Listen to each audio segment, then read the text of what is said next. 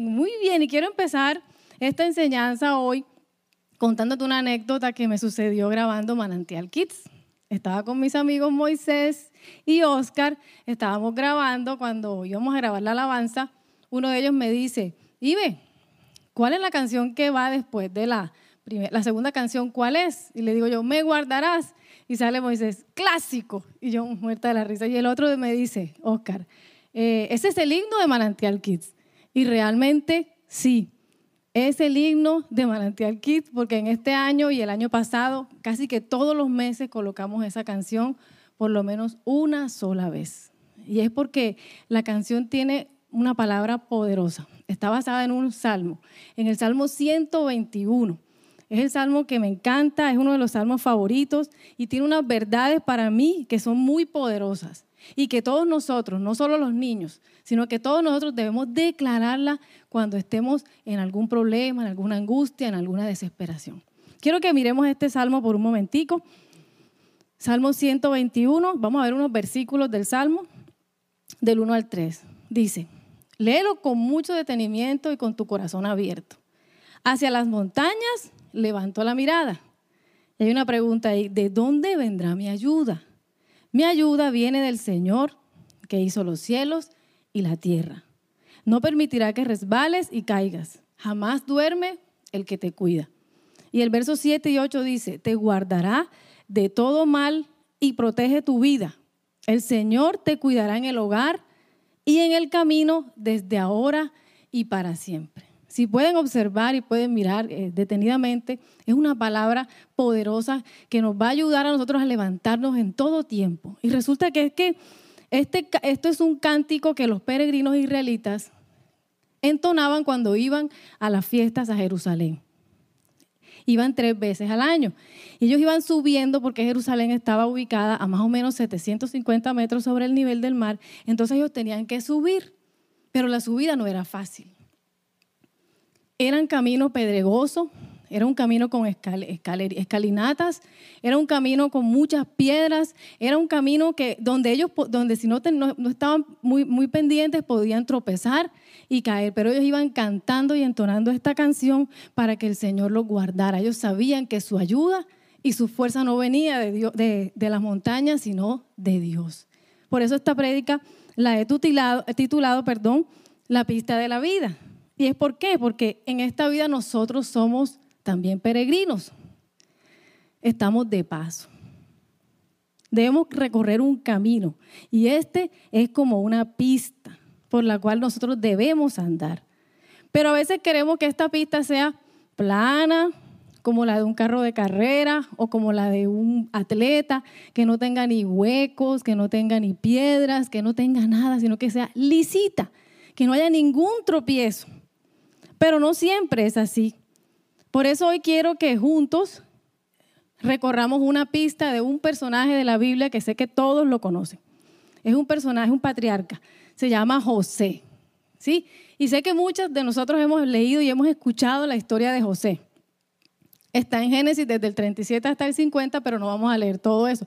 Vamos a montarnos nosotros, ustedes conmigo, en esta pista. Vamos a recorrerla juntos, ¿sí? Y José era hijo de Jacob y de Raquel. ¿cierto? Eh, fue concebido en la vejez. Eh, Jacob lo amaba muchísimo, tanto que hubo un tiempo, eh, perdón, a los 17 años le regaló una túnica especial.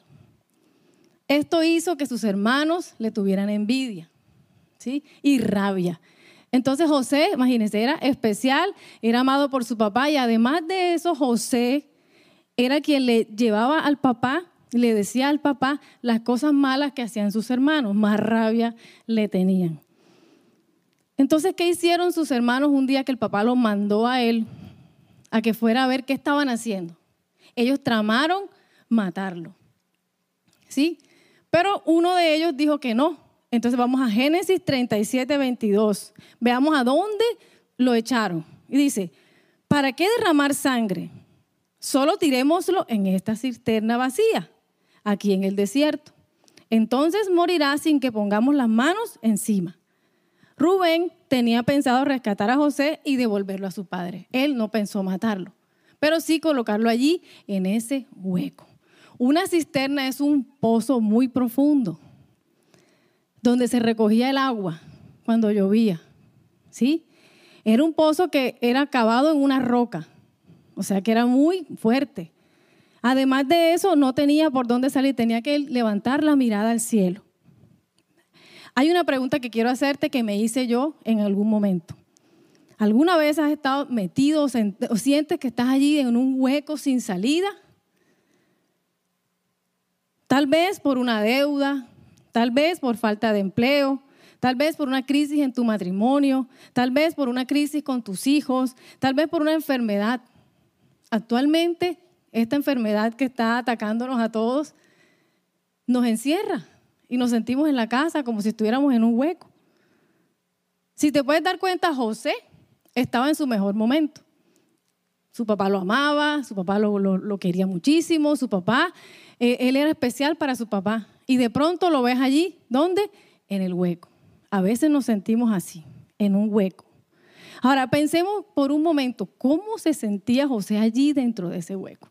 ¿Cómo te sientes tú cuando hay un problema en tu casa?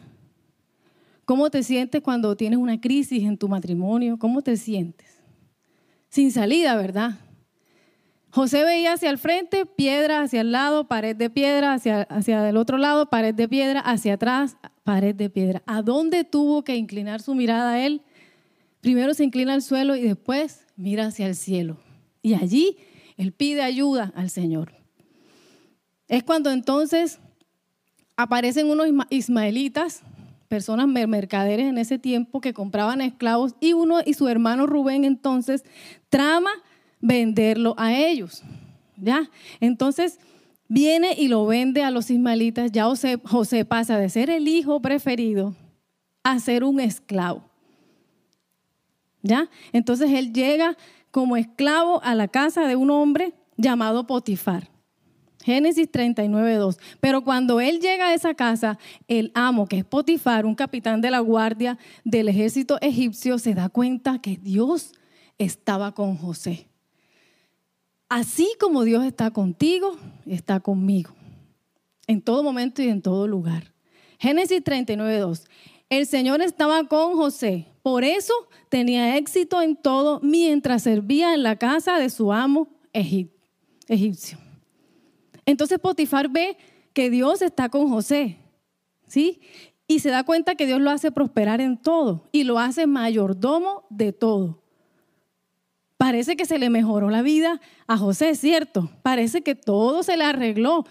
Ya, parece que ya, ya no está en un hueco, sino que todo está plano en su pista. Pero no es así. Resulta que allí la esposa del amo se enamora de él, le tiende una trampa y mandan a José a la cárcel.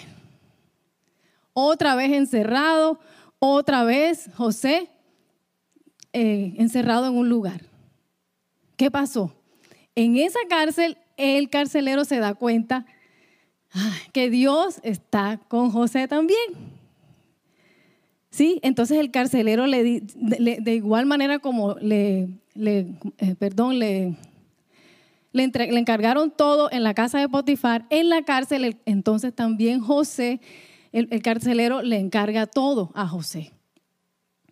Y se da cuenta que Dios está con él.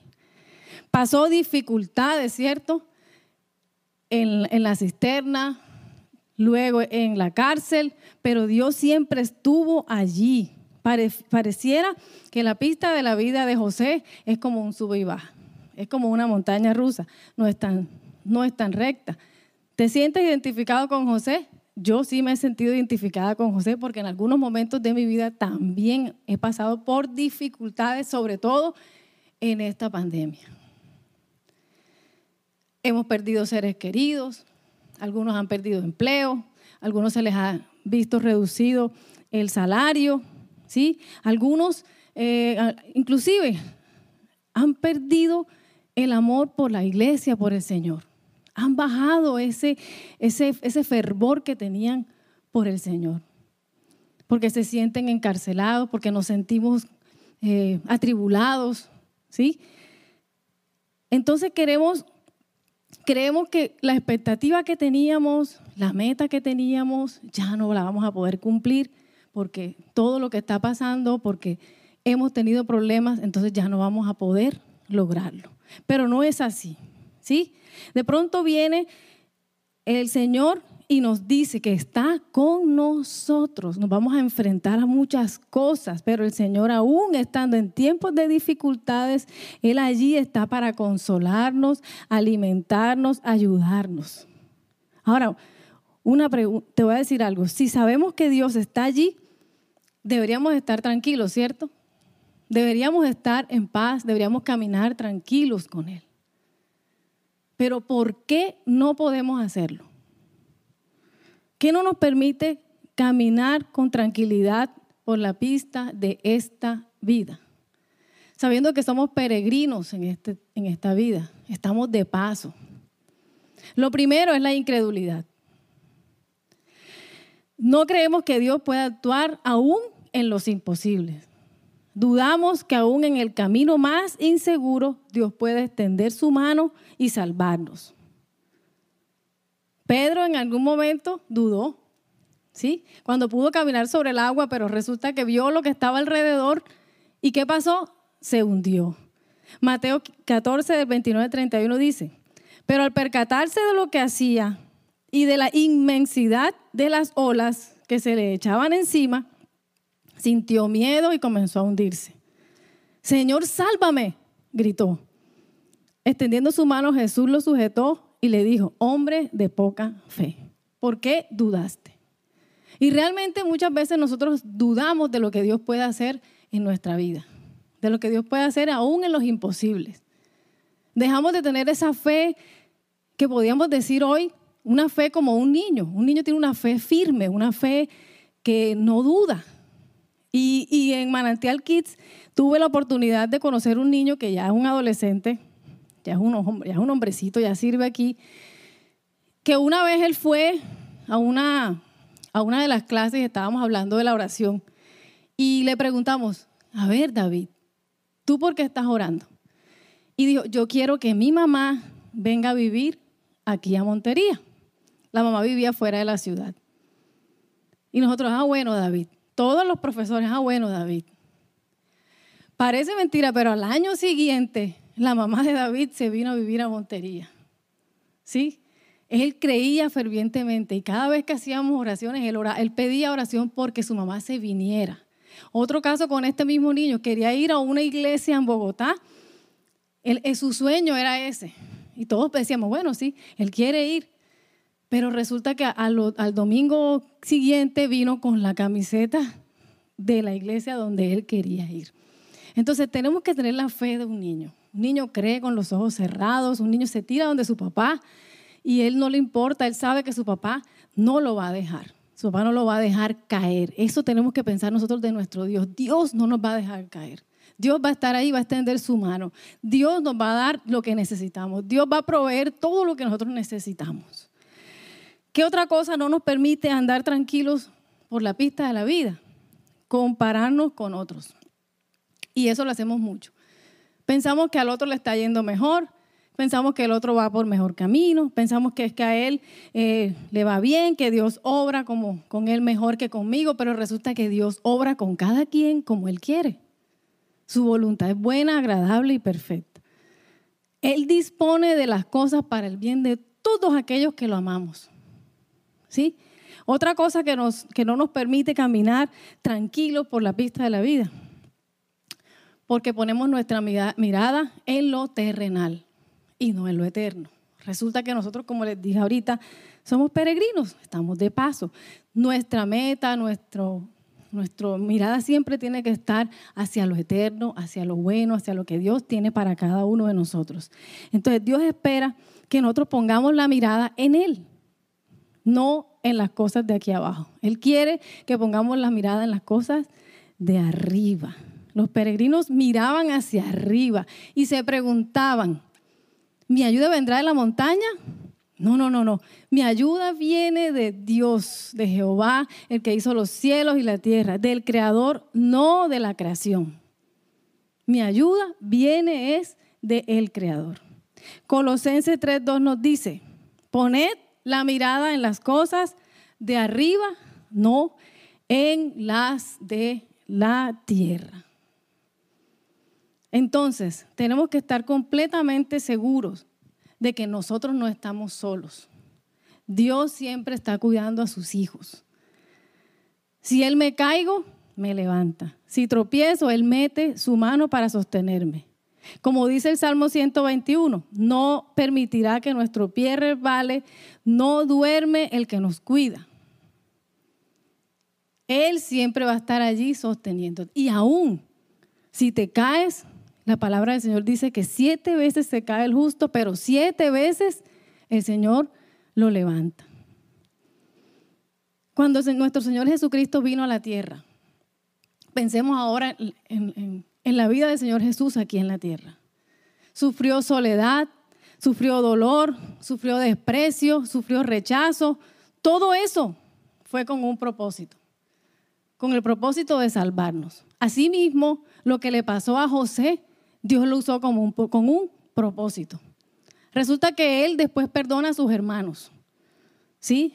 Y dice, dice la palabra de Dios que le dice, no se preocupen que Dios usó esto para bien para preservar vida. 69 personas llegaron a Egipto de la familia de José y salieron de allí dos millones de hombres sin contar eh, mujeres y niños. Salieron multiplicados, duraron casi alrededor de 400 años viviendo allí en Egipto. Y se multiplicó y se cumplió la promesa que el Señor le había dado a Moisés y se sigue cumpliendo, ah, perdón, a Abraham y se sigue cumpliendo.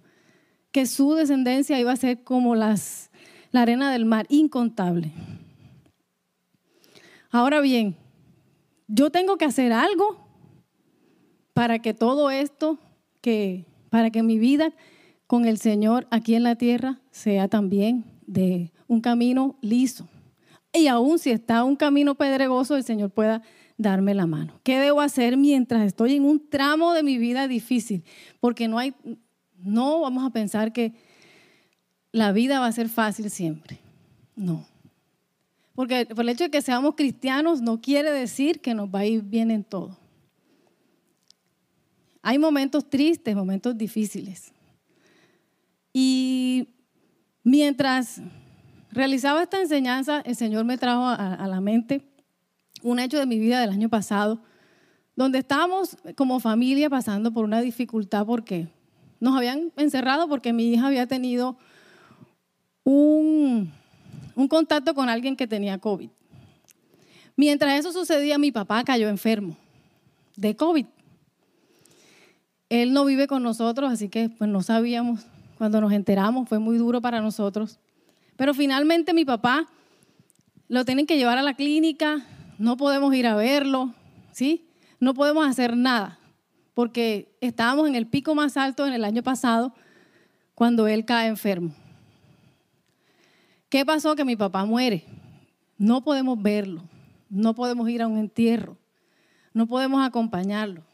Nos tocó quedarnos con el recuerdo de él de la última vez que lo vimos en marzo de 2019. Duro, pero Dios dio la fuerza y nos levantó como familia, a sus hijos. Pudimos antes de que todo esto pasara, pudimos perdonar a nuestro papá, pudimos hacer muchas cosas y yo sé que Dios lo usó para bien. Entonces, ¿qué debo hacer? ¿Qué hice yo en ese momento? Yo me anclé a la roca, me anclé a Jesús, busqué más al Señor.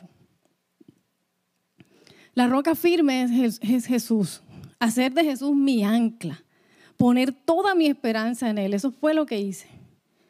Él no me abandonó nunca. Siempre hubo personas que me llamaban, me consolaban, me daban una palabra de aliento. Siempre el Señor estuvo allí dándonos fuerza a todos. Así que, aunque el camino esté rocoso, húmedo, con piedras, yo sé y confío totalmente que Dios no me va a abandonar. Jesús siempre va a estar allí. Hebreos 6, 19. Poned la mirada en las cosas de arriba, no en las de la tierra. Entonces, ¿en quién me anclé yo? En Jesús. ¿En quién te vas a anclar tú? En Jesús, en la roca firme, en el que no te va a dejar caer. Siempre poner mi mirada en lo alto. Aunque pasemos por circunstancias penosas, muchas veces no son justas, muchas veces pensamos no es el tiempo de que esta persona se haya ido, no es el tiempo, ¿por qué me, suspendieron? ¿Por qué no tengo el trabajo? ¿Por qué mi esposo me está tratando de esta manera? ¿Por qué mis hijos están siendo así? ¿Por qué, Señor? Aunque sea injusto, yo me tengo que aferrar a la verdad poderosa de la palabra del Señor y aferrarme a Él. Dios finalmente tiene el control. Él es soberano. Y Él no me va a abandonar jamás. Siempre va a estar ahí para cuidarme, para guardarme, para librarme de todo mal. Él tiene que ser mi única verdad. El único camino, Él lo dice en su palabra, yo soy el camino, la verdad y la vida. Yo puedo acercarme al Señor y a todos los días de mi vida porque Él es mi verdad. Entonces yo tengo que declarar lo que Él dice en su palabra de mí y de los momentos difíciles que paso. Entonces lo primero, anclarme a la roca firme, que es quién?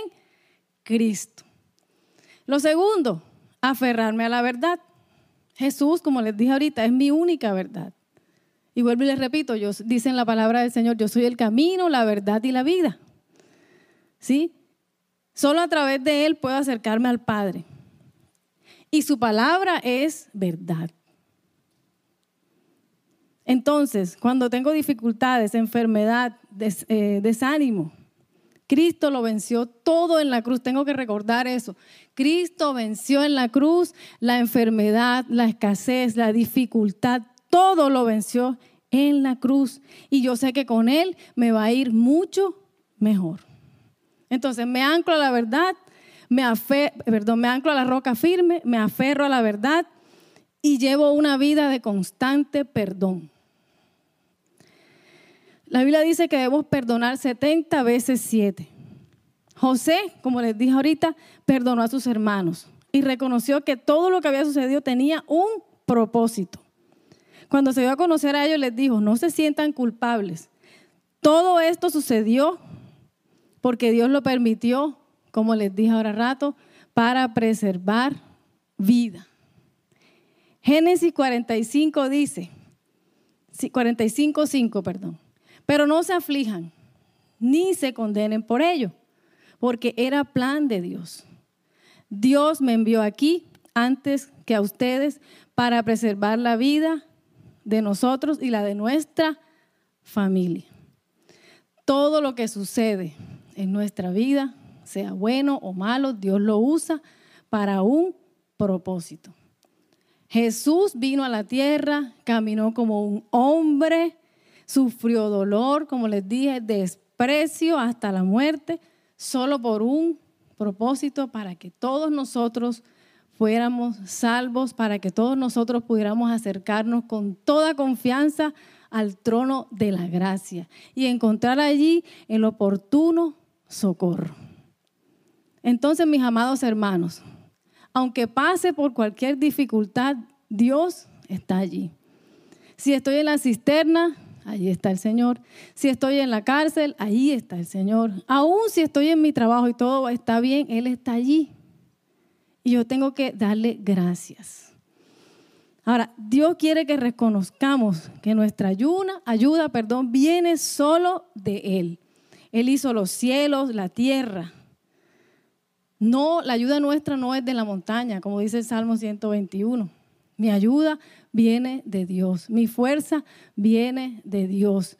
Todo lo que yo sé, lo que yo soy, viene de Dios. No viene de mis propias posibilidades. Él tiene que ser mi ancla. Él tiene que ser mi verdad.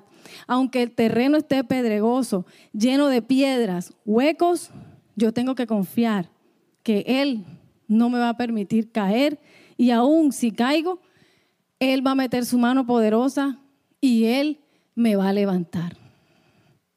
Entonces, mis queridos hermanos, amigos que están hoy viéndonos aquí a través de las redes sociales, el mensaje de hoy es, no importa cómo es la pista por la cual tú estás andando y caminando en este momento.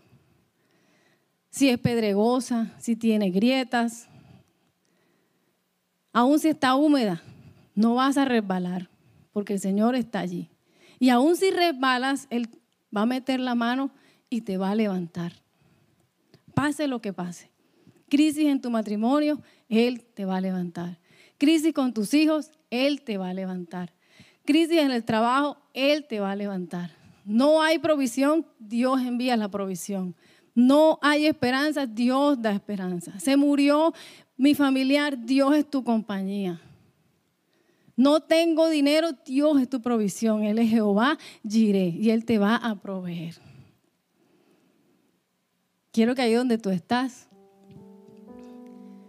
pienses por un momento cómo ha sido la pista de tu vida. Piensa cómo en los momentos hermosos que Dios ha metido su mano. Piensa en ese tiempo donde tú no lo conocías, donde estabas perdido. ¿Qué hizo Dios por ti? ¿Qué hizo Jesús?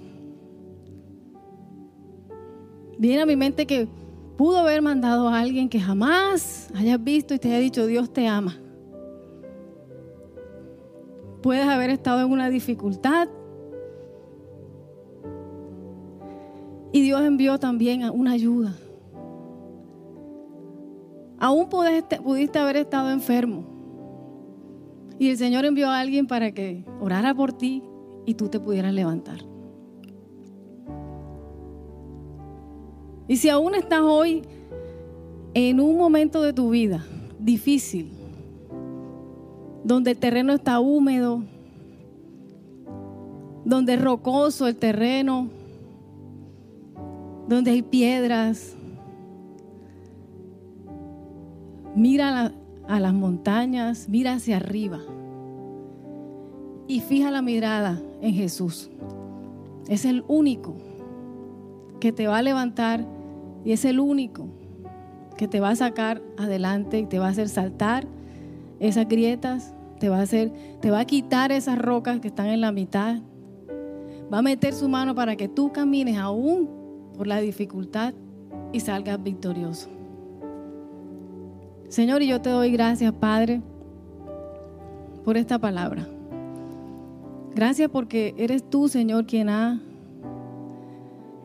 enviado, Señor, este mensaje. Oro por cada persona que está hoy conectada, Señor. Oro porque tú les ayudes, Dios. Porque ellos puedan ver que tú eres su ayuda, su fuerza. Tú dices en tu palabra que es dichoso el que pone en ti su fortaleza. Y en medio de la aflicción renueva su fuerza cada día. Y hoy, Señor, ponemos nuestra mirada en ti, en el autor y consolador, en el que los llena el que sacia mi vida de gozo, de alegría, el que un día me vio ahí tirado, olvidado, y extendió su mano poderosa y me levantó. Y me hizo caminar por esa senda, por ese camino pedregoso, pero salí victorioso. Y Señor, oro por aquellos que hoy están pasando por esas dificultades. Para que tú los fortalezcas. Para que tú seas su ancla. Para que tú seas su verdad. Y aunque la tierra esté temblando en este momento, aunque hayan dificultades, aunque haya, Señor, tormentas, entendamos que nuestra ayuda viene de ti, Señor. Y nuestra fuerza viene de ti, papá. Tiembla, a salvo. a salvo estoy en ti. Bajo tus alas me cubrirás en tempestad, me guardarás. Eres mi ancla y mi verdad cuando la tierra tiembla, a salvo estoy en ti. Bajo tus alas me cubrirás en tempestad, me guardarás. Una vez más, eres mi ancla, eres mi mi ancla y mi verdad. y mi verdad. Cuando la tierra tiembla, a salvo estoy en ti. Bajo tus alas me cubrirás en tempestad. Me guardarás. Eres mi ancla Y mi verdad. y mi verdad. Cuando la tierra tiembla, a salvo estoy en ti. Bajo tus alas me cubrirás. En tempestad me guardarás. Señor, y hoy declaramos que tú eres nuestra ancla, nuestra verdad, Señor. Que aunque la tierra esté temblando, aunque ah, vea, Señor, difícil el camino, yo sé que tú estás allí, que tú me guardas, Señor. Porque bajo la sombra de tus alas estamos seguros, Señor. Porque hoy en el nombre de Cristo Jesús hacemos de ti nuestro refugio, de ti nuestra morada. Y creemos, Señor, que todo va a estar bien. Porque tú, Dios del cielo, eres quien lo ha declarado y lo ha decretado. En ti está nuestra fuerza, en ti está nuestra verdad. En ti, Señor, somos más que vencedores. Tú eres, Señor, nuestra fortaleza en el nombre de Cristo Jesús. Padre, y hoy a todo aquel que esté cansado, agobiado, Señor, yo te pido que tú, Padre bueno, lo llenes de paz, de amor, Señor. Que podamos entender como tus hijos, Dios, que podemos depositar las cargas en la cruz y dejarlas allí, Señor. Y tú haces más que nosotros, papá. Y una vez más te decimos que eres nuestra ancla, nuestra verdad. Y aunque la tierra tiemble, Señor, sabemos que tú estás allí. Gracias, Señor. Eres mi ancla Gracias, papá. y mi verdad.